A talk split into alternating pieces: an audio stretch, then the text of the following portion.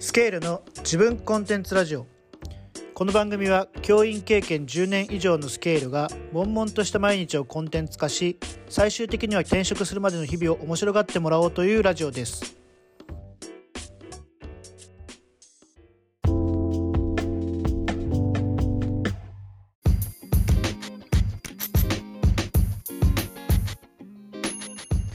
はい皆さんこんにちは。スケールです。えー、今日は特に台本用意してないので少しフリーで話をさせてもらいたいと思うんですけれども、まあ、今まであの自分の仕事についてあまり触れてこなかったので、えー、少しその話をしたいと思います。で僕は私学の中高の、えー、教員をしていまして今は高校3年生の担任をしています。で、えーとまあ、学校自体が進学もできる学校ですし就職もできるような学校なので、えー、僕のクラスっていうのは就職が多いようなクラスになります。でなので現段階で、まあ、3分の2ぐらいの生徒は進路が決まっているような状態でもちろん今から、えー、入賞を受けたり、えー、就職試験を受けたりってする子が、えー、中にはいますというような形です。あともう数週間もすれば高校最後のテストをやり、えそれが終わったら1ヶ月の家庭学習期間というのに入ります。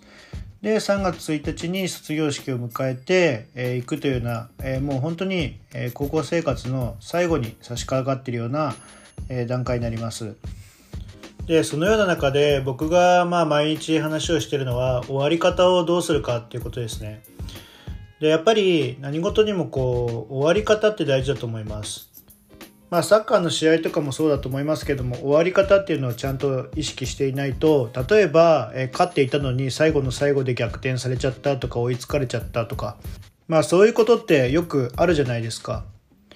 なのでやっぱり最後の最後まで気を抜かずにあの気持ちを引き締めてやっぱやらないといけないかなというふうに思っています。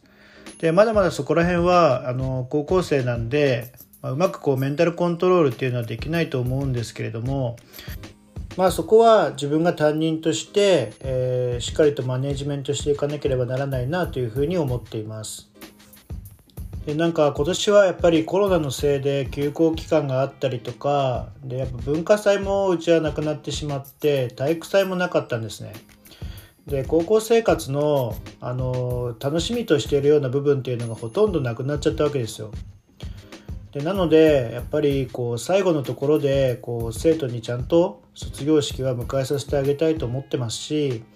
まあ、できればあの感動的なものに、えー、最後してあげたいというふうに思っています。またちょっと今年はあのいろいろ動画作るにしても材料がなくて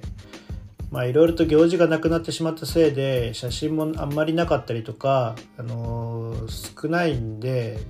どうしようかなというふうに思ってますが、まあなんかいいアイデアがあれば、レターかなんかで教えてくれるとすごいあのありがたいです。まあ自分でも考えてみます。じゃあ今日はちょっと簡単で終わらせてもらいます。現場から以上です。